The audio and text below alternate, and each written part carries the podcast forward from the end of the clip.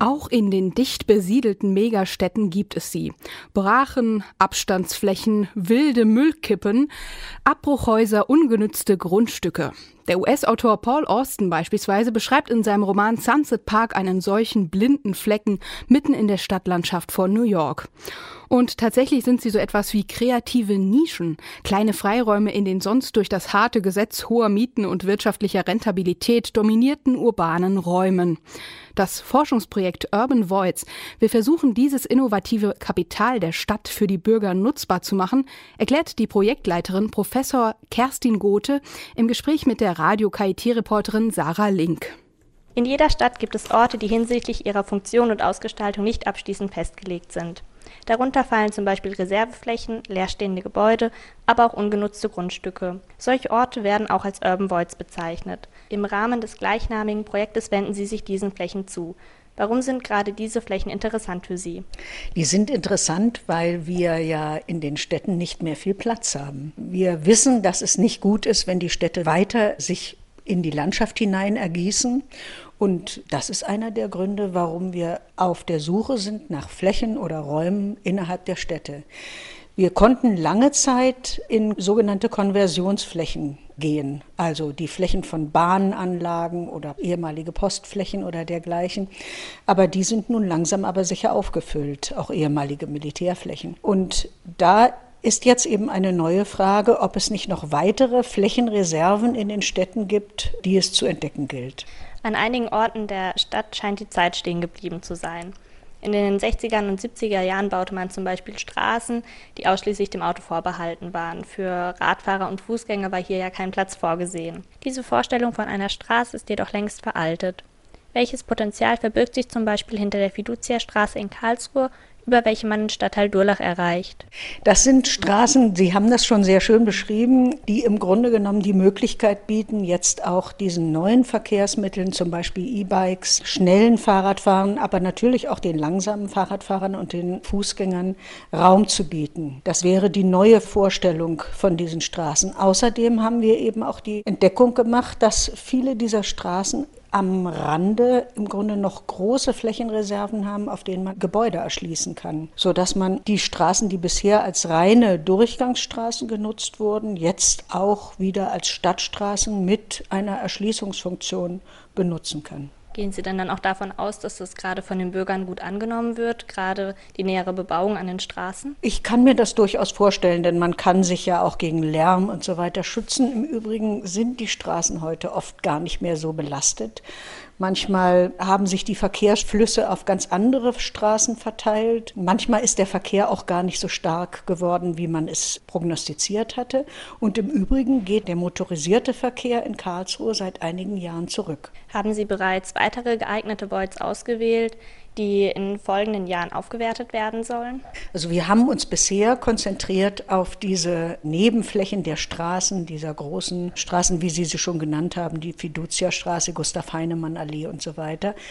Wir können uns aber auch durchaus noch weitere Flächen vorstellen. Beispielsweise ist eine Feststellung, die man in den Großstädten generell jetzt gemacht hat, dass die Friedhofserweiterungsflächen viel üppiger und großzügiger sind, als sie tatsächlich gebraucht werden. Im Gegenteil, auch im Bereich der Friedhöfe von heute gibt es schon eine ganze Menge von aufgelassenen Gräbern, die gar nicht im Moment für die Beerdigung oder die Bestattung gebraucht werden. In Berlin zum Beispiel ist es so, dass man, wenn man alle Friedhofserweiterungsflächen nebeneinander legen würde, würde man eine Fläche kriegen, die größer ist als das Tempelhofer Feld. Es wäre durchaus interessant, hier in Karlsruhe mal nachzufragen, wie es damit aussieht. Soweit sind wir aber noch nicht im Projekt. Was für Flächen sind es denn dann gerade in der Partnerstadt oder in dem Kooperationspartner Seoul? Sind es dort auch die Straßen und die Friedhöfe oder werden dort ganz andere Flächen gesucht und genutzt? Seoul ist natürlich erheblich dichter bebaut als Karlsruhe. Offen gestanden haben wir bezweifelt, ob wir da überhaupt Voids finden. Und wir waren überrascht, dass wir auch in dicht bebauten Gebieten durchaus Voids finden. Das sind aber im Grunde genommen andere Themen und auch andere Gründe. Da geht es zum Beispiel um Abstandsflächen zwischen den Häusern, die aus einer Bauordnung kommen, die im Grunde genommen für diese dichte Bebauung nicht mehr besonders sinnvoll ist. Oder diese gated Communities, die nebeneinander liegen, die haben dann oft eben eigene interne Erschließungsstraßen. Da liegt dann neben einer Mauer von der einen Community eine Straße und auf der anderen Seite der Mauer liegt eine andere Straße. Wenn man jetzt sich vorstellen würde, dass man diese Mauer aufgibt, dann kann man sich vorstellen, dass dann auch eine dieser beiden Straßen überflüssig werden würde. Also das sind eher solche Diskussionen, die dort dann eine Rolle spielen. Karlsruhe und Seoul unterscheiden sich nicht nur in der Einwohnerzahl enorm, auch die Einwohnerdichte könnte kaum unterschiedlicher sein. So leben in Seoul auf gleicher Fläche etwa zehnmal so viele Menschen wie in Karlsruhe. Worin unterscheidet sich der nachhaltige Städtebau solch einer kleinen Großstadt vom nachhaltigen Städtebau einer Megacity wie dieser? Die Stadt Seoul hat sich sehr ehrgeizige Ziele gesetzt hinsichtlich der Nachhaltigkeit. Sie möchte eine grüne Stadt werden. Und sie hat dafür gute Voraussetzungen, weil sie zum Beispiel einen hervorragenden öffentlichen Nahverkehr hat, der auch gut angenommen ist und intensiv genutzt wird. Die Stadt Seoul kann aber von Karlsruhe zum Beispiel lernen hinsichtlich der Kombination verschiedener Verkehre. Dass man also zum Beispiel Wege nicht nur mit dem öffentlichen Nahverkehr, sondern dann auch anschließend mit dem Fahrrad oder zu Fuß Fuß oder mit Carsharing oder dergleichen zurücklegen kann. Viele Bürger beteiligen sich gerne an der Gestaltung ihrer Stadt. Relativ populär sind hierzu Maßnahmen wie Fassadenbegrünung, der Ausbau kahler Flachdächer zu Dachgärten oder der urbane Gartenbau. Wie kann sich denn jeder Bürger zwecks solcher oder ähnlicher Maßnahmen an einer nachhaltigen Stadtentwicklung beteiligen und Flächen kreativ nutzen oder umgestalten? Es wird immer wichtiger, dass die Bürger selber mitmachen in der Veränderung ihrer Stadt. Und das Netz bietet ja dazu auch immer neue Möglichkeiten. Es gibt zum Beispiel Initiativen in Hamburg, das nennt sich Next Hamburg, bei denen man quasi mit solchen kleinen Steckern im Internet Orte markieren kann, die einem besonders gut gefallen oder die einem besonders schlecht gefallen und dann auch Kooperationspartner finden kann zu der Frage, was könnte denn auf diesen Flächen noch passieren oder wie könnten wir sie verändern. Das sind Überlegungen, die wir aufgegriffen haben. Wir könnten uns zum Beispiel durchaus vorstellen, dass man Räume temporär nutzt und dass es eine Art Agentur gibt, die die temporäre Nutzung von Räumen verwaltet. Gerade über eine entsprechende Web-Applikation wäre es ja auch denkbar, dass man Mietverträge für Räume stundenweise oder halbtageweise abschließt und dann eben wirklich nur für kurze Zeit einen solchen Raum benutzt. Wenn Sie an Karlsruhe im Jahr 2025 denken, welches Bild haben Sie dann vor Augen? Ich habe eine Stadt vor Augen, bei der die Stadtbahn fertiggestellt ist.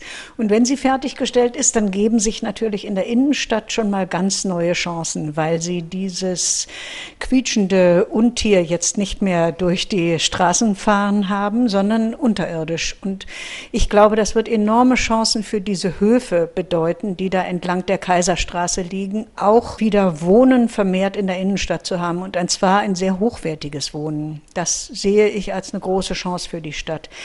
In den Stadtteilen, da würde ich mich freuen, wenn die Grünverbindungen verbessert werden. Da gibt es ja also zum Beispiel dieses ganze Alpgrün und so weiter. Das sind ja schon ganz wunderbare Anlagen oder die Günter-Klotz-Anlage. Da wäre es einfach schön, wenn die Vernetzung in die Stadt hinein noch besser wäre, wenn sie also besser auffindbar sind, wenn sie wie grüne Finger sich sozusagen in die Stadt hineinziehen und wenn auch der Hartwald damit noch besser verbunden wird und zum Beispiel diese Achsen wieder freigelegt sind, die sich ja auch nach Norden, Nordosten und Nordwesten hinein in den Wald hineinziehen und die jetzt teilweise gar nicht mehr so recht auffindbar sind. Ich kann mir auch vorstellen, dass die Nutzungen sich stärker mischen, denn die Gewerbebetriebe, die verändern sich und sie sind häufig nicht mehr so umweltbelastend wie früher und es ist möglich, dass man Gewerbebetriebe und Wohnen enger miteinander verbindet, als das in den letzten 20, 30 Jahren möglich war. Und das kann ich mir sehr lebendig und sehr spannend vorstellen. Wir haben zum Beispiel die sogenannte Südbanane rund um den Bahnhof, rund um diese Bahngleise. Das sind eine ganze Reihe von Flächen, die sich im Moment in einem Umbruchsprozess befinden und die dann ganz interessante vollkommen neuartige Quartierstypen enthalten könnten, von wo aus auch eine Erneuerung für die Stadt sich vollziehen könnte.